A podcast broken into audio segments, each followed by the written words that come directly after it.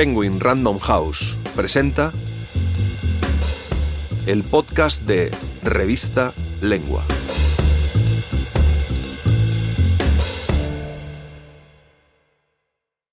Cuando Valerí Solanas disparó a Andy Warhol, cronología de un intento de magnicidio. Por Blake Gopnik.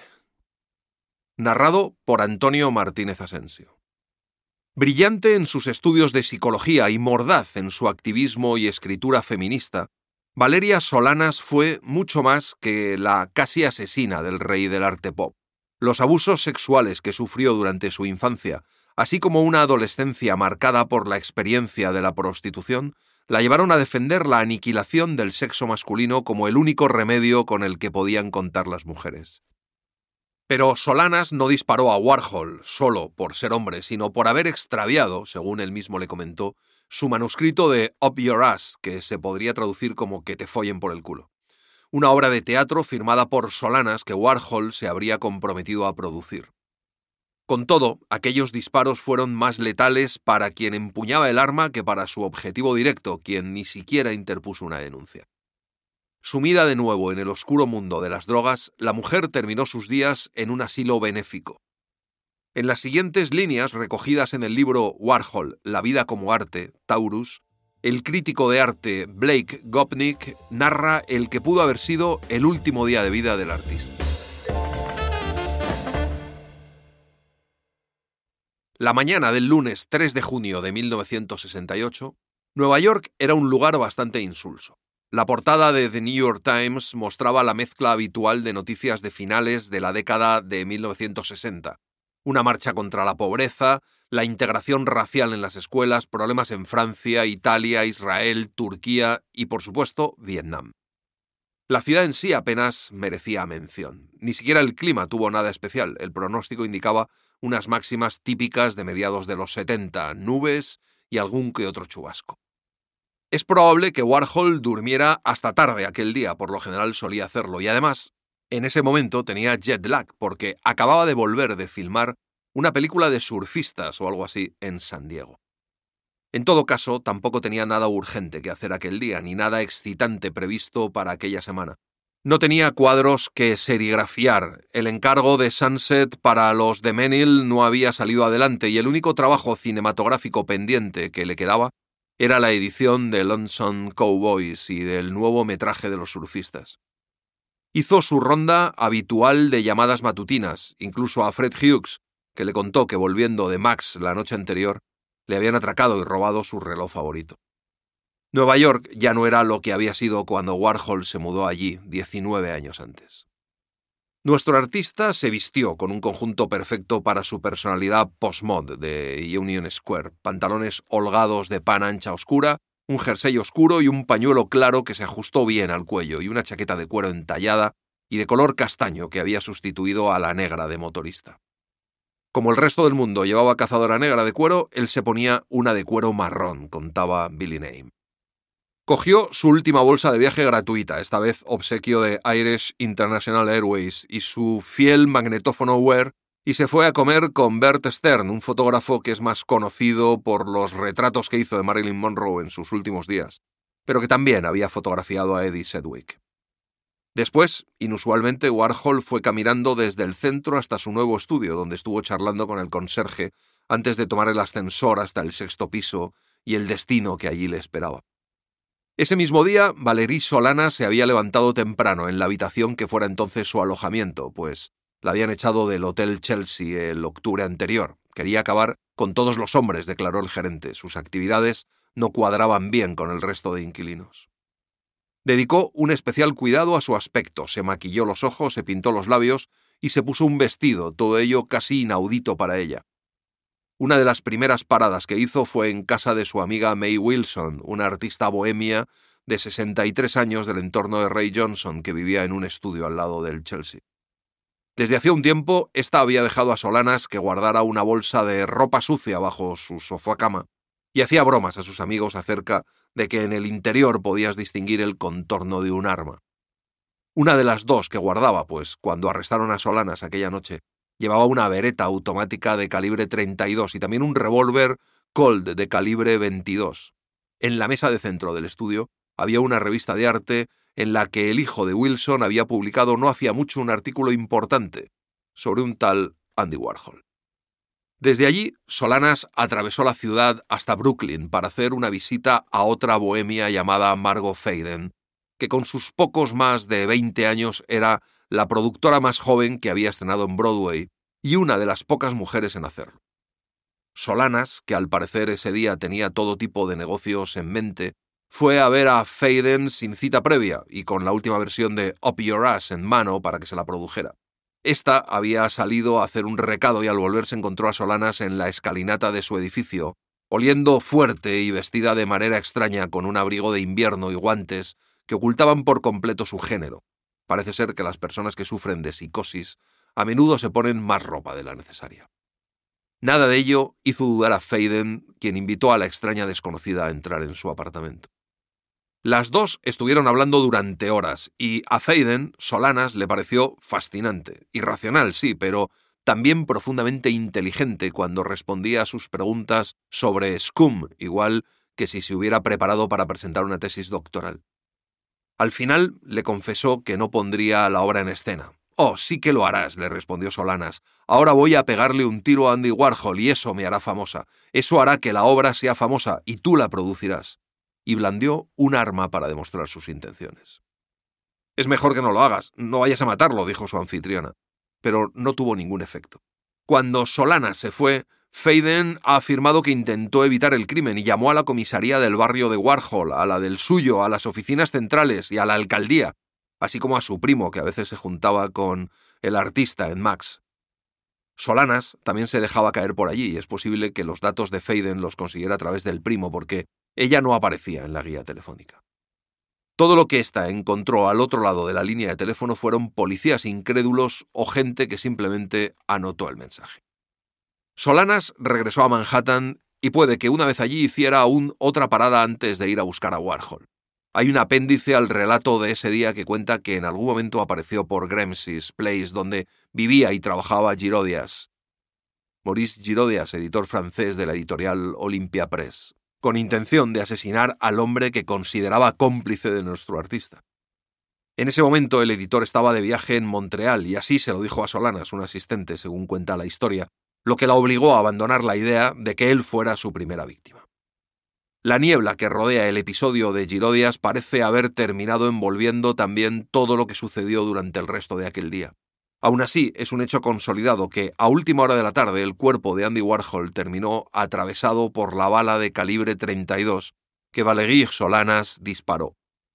Pero todos los incidentes que ocurrieron en el periodo inmediatamente anterior al propio hecho del disparo entraron pronto en una especie de universo Rashomon, y cada testigo cuenta un relato diferente de lo ocurrido. Parece que Solanas llegó al estudio de Union Square no mucho antes de la hora de comer. Hughes ha dicho que la vio en la acera cuando él salió a comer algo, y subió en el ascensor hasta el sexto piso en busca de Warhol. Morrissey le dijo que su jefe no estaba allí, y le mintió diciéndole que ya no volvería en todo el día. Solanas no se lo creyó y se marchó, y volvió varias veces. Justo cuando estaba a punto de subir otra vez, apareció el propio Warhol a su lado, en la acera de enfrente del Union Building, y se les unió también Jet Johnson, el último chico de los recados del estudio, que volvía de la ferretería. Según Fred Hughes, los tres iban charlando de buenas cuando salieron del ascensor que se abría directamente al nuevo estudio de Warhol.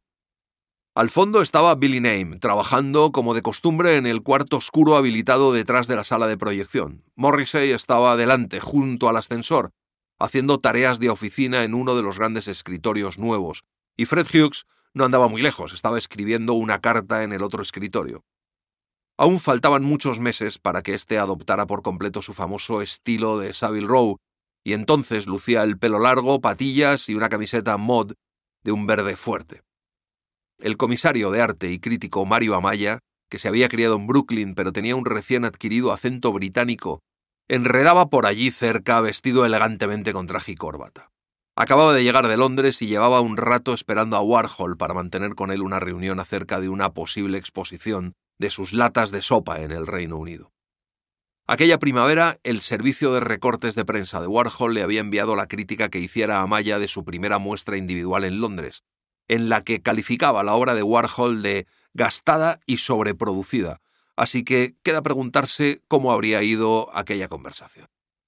La presencia de Solanas tampoco pareció extrañar demasiado a nadie.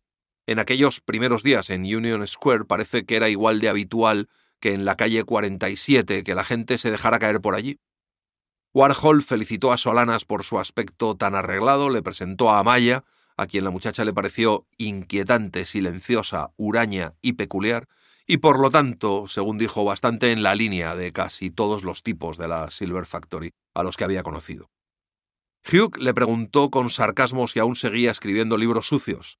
Morrissey admitió que le había mentido acerca de los planes que Warhol tenía para aquel día, y después, intentando quitársela de encima, estuvo tomándole el pelo y chinchándola mientras ella hacía lo mismo.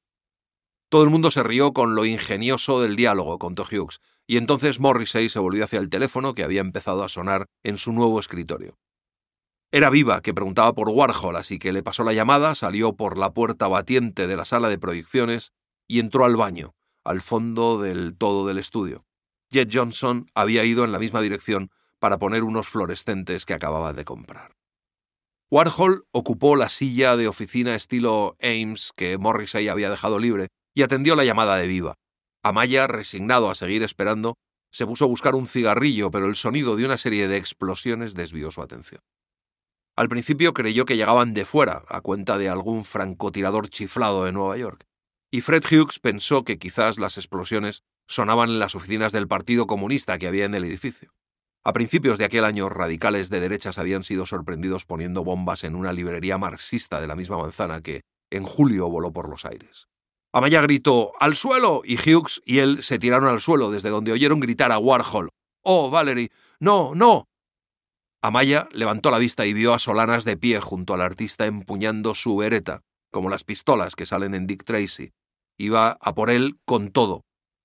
Falló el primero o segundo disparo, uno de ellos puede que diese contra el techo, y el artista se metió detrás de un escritorio para protegerse. Chocó con la pesada base de la mesa, estuvo a punto de despedazar su vieja cámara Bolex y se golpeó la cabeza en el proceso. Solanas se acercó a Warhol, que estaba encogido de miedo en el suelo, y disparó de nuevo a quemarropa a escasos centímetros de su cazadora de cuero. Y con ese tiro sí que acertó. La bala lo atravesó y se hundió en el suelo de madera. Las armas son muy rápidas, dijo Warhol, recordando aquel momento meses después. Entra una persona con una pistola y no hay tiempo para pensar. Solanas disparó algunas veces más contra Amaya, que estaba en el suelo. Eso demuestra que no había ningún motivo racional detrás del tiroteo. Una de las balas le atravesó un pellizco de carne en la espalda y otra se hundió en un zócalo, un poco más lejos. Herido, pero muy levemente, el comisario de arte logró cruzar la puerta de la sala de proyección, pero rompió la cerradura al pasar y tuvo que mantenerla cerrada a base de fuerza bruta cuando Solanas intentó abrirla. Trató de entrar también en la pequeña oficina lateral donde Jet Johnson se había puesto a cubierto, pero este consiguió aguantar mientras veía el pomo girar. Solanas estaba a punto de sumar a Hughes como tercera víctima, contó este, cuando el ascensor hizo un ruido tras ella y la llevó a acordarse de su existencia. Ella se giró para apretar el botón de llamada, el ascensor no aparece misteriosamente, como en el relato que contaría después Morrissey de oídas, y luego retomó la tarea de matar a Hughes. Según algunos relatos, este sobrevivió tan solo porque el arma automática se atascó cuando Solanas apretó el gatillo y el ascensor apareció y la sacó de allí antes de que pudiera probar suerte con el revólver. Lo que dejó tras ella era el desastre. Warhol yacía en el suelo desangrándose y gritando de dolor mientras intentaba llenar de aire el pulmón perforado. No puedo, no puedo, decía, y se ahogaba sin lograr explicar qué es lo que no podía hacer. Fred Hughes, que estaba ileso, sacó su body scout interior y empezó a hacerle el boca a boca, que no es exactamente el tratamiento recomendado cuando una víctima está consciente y todavía respira. Si esa persona tiene una herida en el pecho, la agonía está garantizada. Mi vida no pasó por delante de mí ni nada, contaría luego Warhol, apartándose como siempre del cliché. El dolor era demasiado.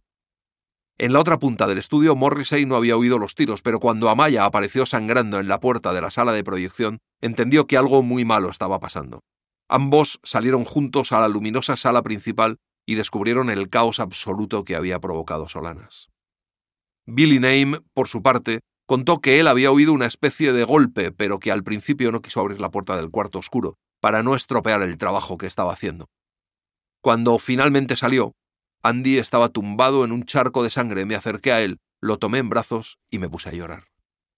Warhol confundió los sollozos de Naim con risas y le dijo Billy, no me hagas reír, me duele demasiado. Le aplicaron servilletas de papel para que absorbieran un poco de sangre y Hughes llamó a la policía y a una ambulancia. Justo en ese momento, por la más extraña de las coincidencias, fue Gerard Malanga quien salió del ascensor empapado por un chaparrón que acababa de caer.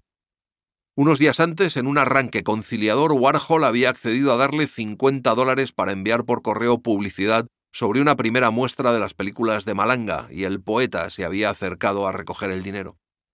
Con él iba un grupo de sus amigos del centro de la ciudad, entre ellos Al Hansen, el padre de Bib Hansen, y un artista audaz a quien Warhol admiraba desde hacía mucho tiempo. Hansen dejó escritos los detalles de la escena que se encontró.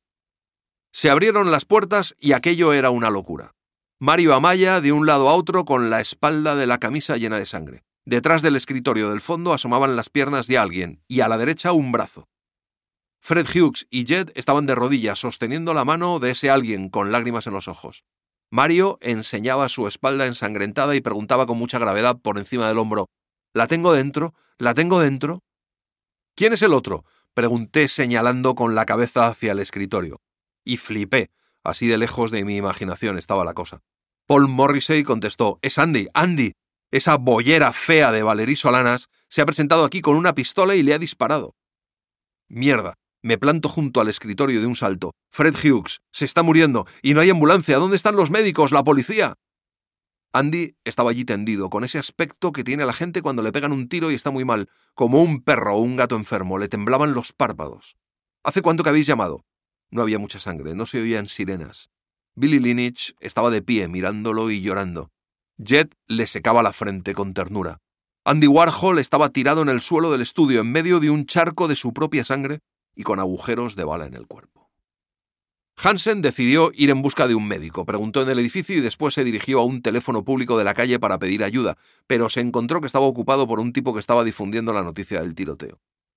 Cuando finalmente encontró una cabina libre, en la esquina no tenía dinero suelto consiguió que le prestaran un centavo y llamó al departamento de policía, pero el teléfono sonó ocho veces sin que nadie lo cogiera. El servicio 911 de Nueva York, el primero del país, se inauguró exactamente cuatro semanas después. En ese momento entraron varios coches de policía en Union Square. Uno de ellos chocó contra un taxi. Hansen les hizo un resumen de lo que había sucedido y les dio una descripción de Solanas. Después volvió a subir. Andy tenía aspecto de estar hundiéndose.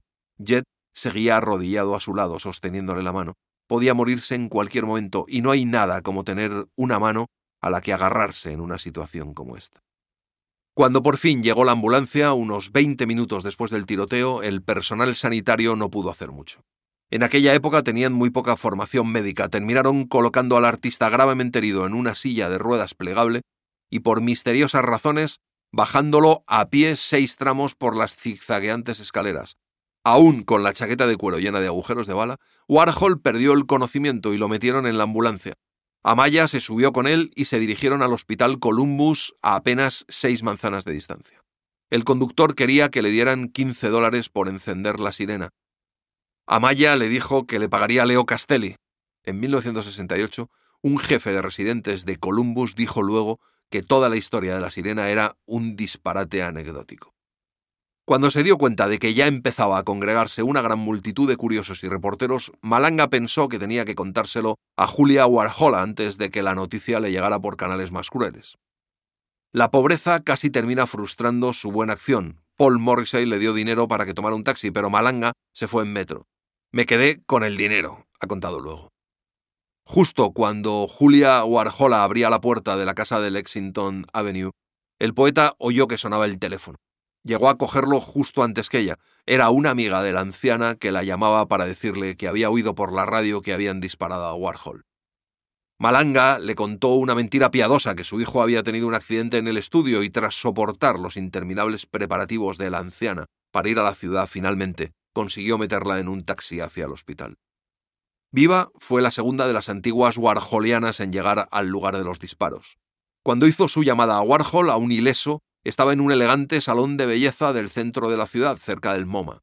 Se estaba tiñendo el pelo para un papel en Cowboy de Medianoche, una nueva película de falso underground que tenía una escena ambientada en el estudio de un doppelganger de Warhol, y quería comentar con el verdadero artista su papel en la película. Estaba hablando por teléfono con Andy, le explicó unas horas después a un periodista. Oí los disparos, cuatro o cinco, pero el sonido era como un látigo, así que pensé que solo estaban de broma. Le llevó un tiempo y otro par de llamadas al estudio darse cuenta de que todo era real, y entonces corrió a Union Square. Salió del metro y se encontró con la misma escena callejera de caos en la que Malanga se había visto sumido. Los que estaban allí mirando gritaban Mira, es su mujer. A medida que Viva se abría paso entre ellos y subía al estudio. Para entonces la ambulancia ya se había marchado, la policía estaba desmantelando la escena del crimen y ella decidió ir tras de Warhol al hospital. Fred Hughes y Jet Johnson no pudieron acompañarla, ya que la policía los mandó a declarar a comisaría como testigos materiales, que quería decir, contó luego el primero, que lo habíamos hecho Jet y yo. La policía los sometió a un interrogatorio toda la noche y se negó a darles noticias de Warhol. Detuvieron también a Paul Morrissey y Billy Name, pero solo durante una hora, pues en realidad no habían presenciado los disparos. En algún momento, Viva apareció también por la comisaría para contar lo que había oído cuando estaba al teléfono con Warhol. En la planta de arriba del hospital los cirujanos trabajaban como locos, cortando y cosiendo para salvarle la vida al artista. Abajo el vestíbulo se convirtió exactamente en el tipo de escena que hubiera imaginado un mal guionista. La anciana Warhola interpretaba a una babushka con un pañuelo en la cabeza llorando, profiriendo lamentaciones y rezando por su buen chico religioso. Al final, los médicos la sedaron. Los amigos y seguidores de Warhol revivieron la antigua Silver Factory en la sala de espera para deleite de la prensa reunida. Malanga, vestida a la última moda hippie, con una camisa bordada abierta que dejaba a la vista su varonil pecho que llevaba cubierto por toda una variedad de collares, su rostro lo enmarcaban unas tupidas patillas dignas de Elvis en Las Vegas, y se había enrollado un largo pañuelo de seda al cuello como una especie de poeta del sur de París. Viva iba vestida con ropa de ante de la que colgaban flecos por todas partes y llevaba los ojos enmarcados por pestañas postizas. Otros warholianos, principales y secundarios, se paseaban con camisas de gasa y sin sujetador, chaquetas de cuero, gafas de sol y hasta en un caso un tapón de bañera con su cadena como complementos de joyería. A pesar del engalanamiento, a quienes eran realmente cercanos de Warhol se los veía agotados y traumatizados. También estaban Bridget Berlin, Taylor Med, Leo Castelli e Ivan Karp, quien mantuvo a los reporteros entretenidos con una charla preciosa, interesante y fluida sobre la obra de Andy. Ingrid Superstar también hizo acto de presencia y llevaba fotos de ella y el herido juntos, así como de ella enseñando sus famosos pechos perfectos. Rod la Rod en el vestíbulo derramaba lágrimas por su examante. ¿Cuántas lágrimas? ¿Cuántos cocodrilos? se preguntó una periodista que presenció la escena. Ultraviolet, que no era conocida por haber desperdiciado jamás la oportunidad de ser fotografiada, llegó más tarde que los demás, después de haberse arreglado. Llevaba un traje de Chanel medias de rejilla blancas y un peinado altísimo estilo Upper East Side, del que le colgaban algunos rizos sobre las sienes. Apareció en el hospital con pinta de ir a una sesión de fotos de Vogue. Le contó viva a Warhol en una nota maliciosa que le envió unas semanas después. Debió de pasarse al menos tres horas vistiéndose y maquillándose. Las hordas de reporteros aburridos que esperaban noticias del herido tuvieron que contentarse con las declaraciones de Ultraviolet, Andy se las veía con una especie de emocionalidad underground. Puede ser peligroso. Igual ella estaba enamorada de Andy, quién sabe. John Wilcock, uno de los fundadores de Village Boys, que había viajado una vez con Warhol y la Velvet Underground, hizo una afirmación que resultó profética. Andy es el tipo de tío que, si no se muere del acto, no se muere. Después de que un publicista dijera que el hospital tenía la segunda mejor unidad de cuidados intensivos de la ciudad, apareció el director médico con noticias del quirófano. Warhol tenía un 50% de posibilidades de sobrevivir, estimación que, claro está, resultó equivocada en un 50%. Si quieres leer este y otros artículos, entra en revistalengua.com.